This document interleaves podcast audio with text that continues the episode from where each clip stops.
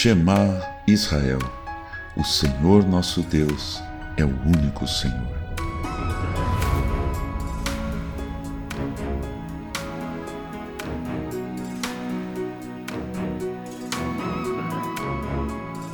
Olá, bem-vindo, bem-vinda a mais um episódio do nosso podcast Shema. Eu sou o João Arce, estou aqui ao lado da minha esposa Katia Arce. Olá. Olá, pessoal. Mais uma vez, muito bom estar aqui para a gente conversar coisas do reino de Deus.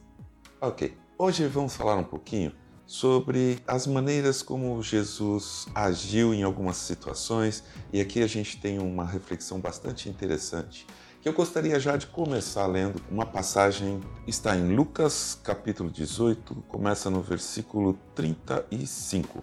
Aconteceu que quando Jesus se aproximava de Jericó, um cego estava sentado à beira do caminho, pedindo esmolas. E ouvindo o barulho da multidão que passava, perguntou o que era aquilo.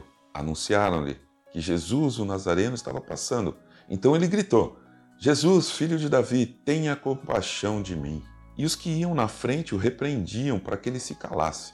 Mas ele gritava cada vez mais: Filho de Davi, tenha compaixão de mim. Jesus parou e mandou que trouxessem o cego. E tendo ele chegado, Jesus perguntou: O que você quer que eu lhe faça? Ele respondeu: Senhor, que eu possa ver de novo. Jesus disse: Pois então, veja, a sua fé salvou você. Imediatamente ele passou a ver de novo e seguia Jesus, glorificando a Deus. Também todo o povo, vendo isto, dava louvores a Deus. O primeiro ponto que me chama muita atenção é assim: quando Jesus olha para ele e fala: o que você quer que eu lhe faça? Para mim isso sempre foi muito interessante, muito impactante, porque assim, o cara era cego. o cara era cego. Jesus olha e fala: O que você quer que eu faça?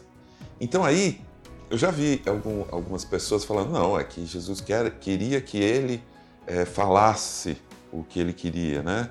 Deus sempre se agrada que a gente que a gente exponha em oração os nossos pedidos.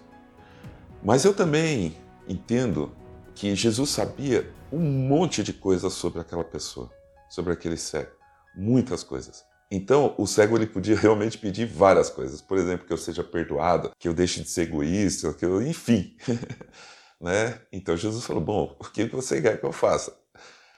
Mas o ponto nosso é o seguinte, hoje é o, o, a segunda a segunda coisa dessa passagem, é o seguinte: Jesus simplesmente falou: Pois então, veja, a sua fé salvou você. E ele começou a ver, imediatamente começou a ver. Essa passagem foi assim. Existem outras passagens que Jesus tem uma outra que Jesus pega a terra, cospe na terra, coloca a terra no olho, fala, vai lavar o olho e tal. Tem outras passagens diferentes e situações diferentes. Então é sobre isso que a gente vai falar. Então a gente percebe que nessas passagens todas que Jesus não fica preso num, num único método. E a gente, como ser humano, a gente quer sempre pôr Deus na caixinha e deixar, bom, se foi assim, nós temos esse espírito, é, até existem pessoas que chamam isso de superstição gospel, né? Ah. Quando você acha, então assim, eu orei e falei essa palavra, as coisas aconteceram, então vou sempre repetir essa palavra. Aí no dia que eu orei, a luz estava apagada, então vou sempre apagar a luz. Né? E a gente sabe que não é isso, não é nisso que consiste o método de Jesus. Né? A gente descarta o elemento mais importante dessa história, que é o toque sobrenatural, unido à fé daquela pessoa. Né? Então a gente vê assim, não é o método. A gente percebe, por exemplo, na história do Antigo Testamento, Moisés preso num método. Então um dia Deus falou para ele, né? O povo estava com sede, eles estavam no deserto, e aí Deus disse para ele: bate na rocha. E ele bateu e saiu água. Depois, num outro momento, Deus disse para ele: fala para a rocha. E ele não quis falar, ele quis bater na rocha, porque ele estava preso num método. Então, nós não podemos ficar presos em métodos, não é o, o que a gente faz do jeito que a gente faz, né? Mas é o nosso coração ali completamente entregue na presença de Deus, crendo que o poder vem dele e não do método que a gente pode exercer sobre aquilo.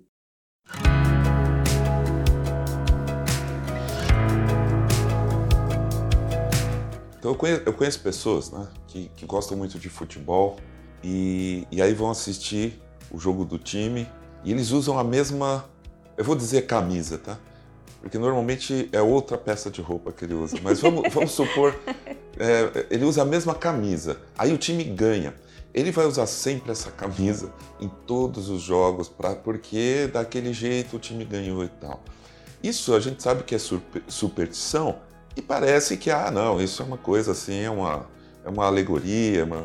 mas nós muitas vezes acabamos fazendo isso com Deus. Uhum. Então, é, a gente vai e fala, poxa vida, eu, eu quero muito que alguma coisa aconteça ou que alguma coisa não aconteça, então eu vou pedir para alguém orar, porque eu sei que aquela pessoa tem uma oração que é forte. Mas não é isso. A gente não vai influenciar Deus de acordo com a maneira que a gente fala, com a roupa que a gente está usando, aonde a gente está. Jesus falou para a mulher samaritana: é chegar a hora, já chegou a hora de você adorar a Deus em espírito, os verdadeiros adoradores, não é lá no monte ou em Samaria ou em Jerusalém. Então, é, a, a, gente, a, a, gente corre muito esse risco de, de cair nessa. Eu gostei dessa frase, superstição gospel, porque é, é meio isso. Então, veja, Jesus, independente de onde ele estava, cada vez ele falou de um jeito, teve, teve maneiras que ele, que ele mandou. E, e não só Jesus, né, no, na, no Antigo Testamento, por exemplo, quando Eliseu fala para Naamã, você vai mergulhar no, no Jordão sete vezes no Rio Jordão. E Naamã contesta, né? Ele faz o oposto da gente, né? Ele fala, não, mas para quê? Né, eu podia ser em qualquer, no, no rio aqui, é muito Ele mais lindo. fala, né, em Damasco existem rios muito mais limpos do que esse, muito mais bonitos. Muito mais bonitos e tal, tal. E, e, aí tá, né, Deus, Deus fala por intermédio do profeta, é, Jordão tem algum motivo, Deus tem os propósitos, alguma coisa é para fazer. E por que não cinco vezes ou nove vezes? Por que sete? eu não questionaria. Deus falou assim, beleza, é assim que eu vou fazer.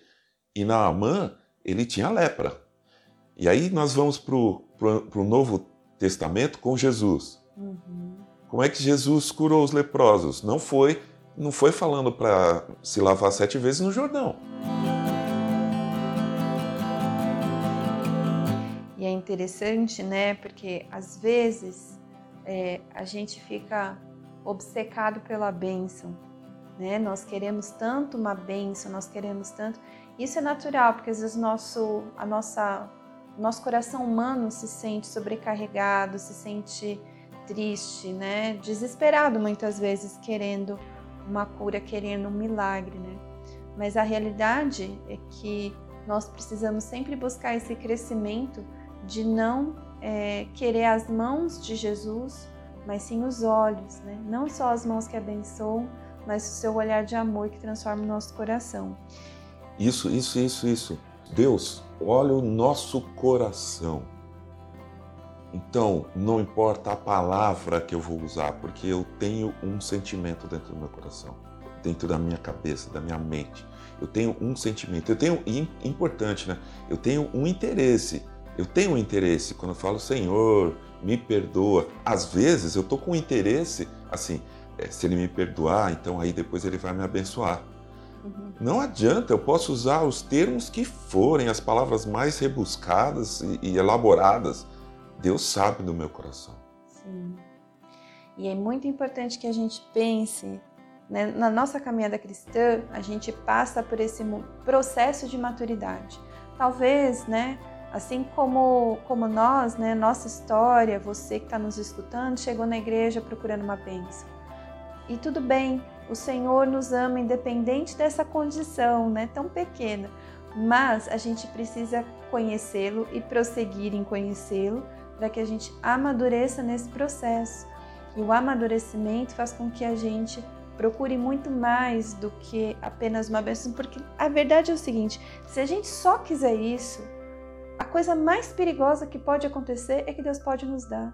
E nós vamos ficar só nisso. Ah, então é, é muito importante que a gente pense no seguinte: lá em Lucas, também no capítulo 17, conta a história de dez leprosos que abordaram Jesus é, pedindo para ele, né? Jesus cura-nos.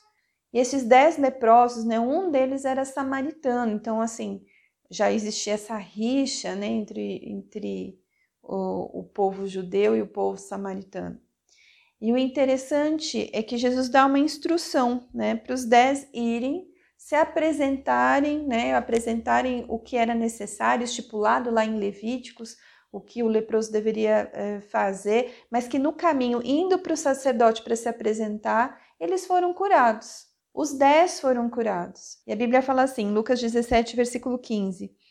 Um dos dez, vendo que estava curado, voltou, dando glória a Deus em alta voz, e prostrou-se com o rosto em terra aos pés de Jesus, agradecendo-lhe e este era samaritano. Então Jesus perguntou ali no versículo 17: Não eram dez os que foram curados? Onde estão os nove? Não se achou quem voltasse para dar glória a Deus a não ser este estrangeiro? E lhe disse: Levante-se e vá, a sua fé salvou você.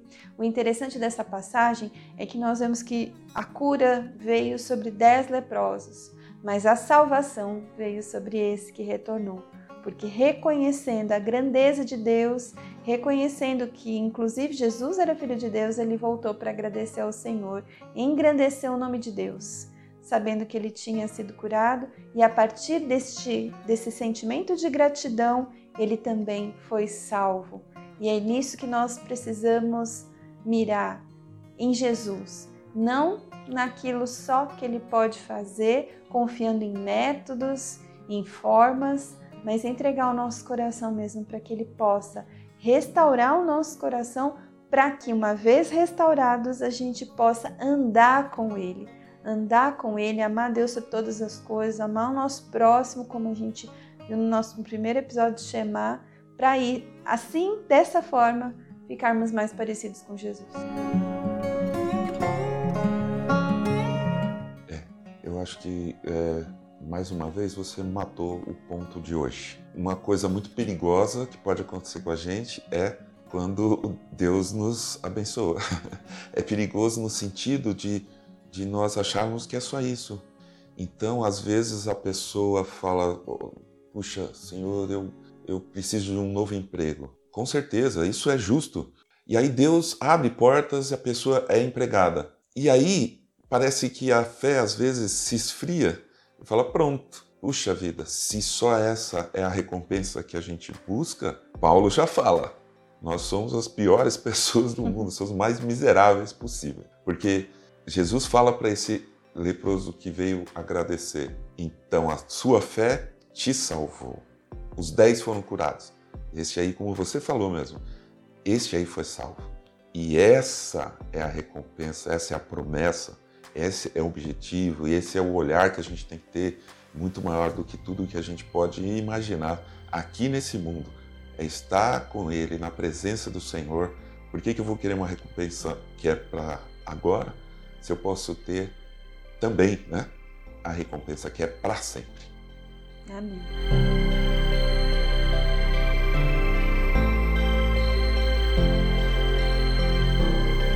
É isso aí. Ficamos por aqui mais uma vez, em mais um episódio, abençoado pelo Senhor, e a palavra é, flua no nosso coração é, e que o Espírito ministre no nosso coração durante essa semana, no coração de vocês que estão ouvindo a gente. Entre em contato conosco, envie e-mail, manda mensagem. Nós estamos aí é, na mesma caminhada que vocês. Amém. Eu desejo uma semana com o nosso olhar direcionado para Jesus que a gente não se perca nem na, na, no meio dos problemas, muito menos no meio das nossas bênçãos, mas que a gente foque em Jesus com olho no que é eterno, naquilo que nem traça, nem nada pode destruir o reino de Deus. Amém. Uma boa semana, Deus abençoe você e a gente se vê no próximo episódio, se Deus quiser. Tchau, tchau. Tchau.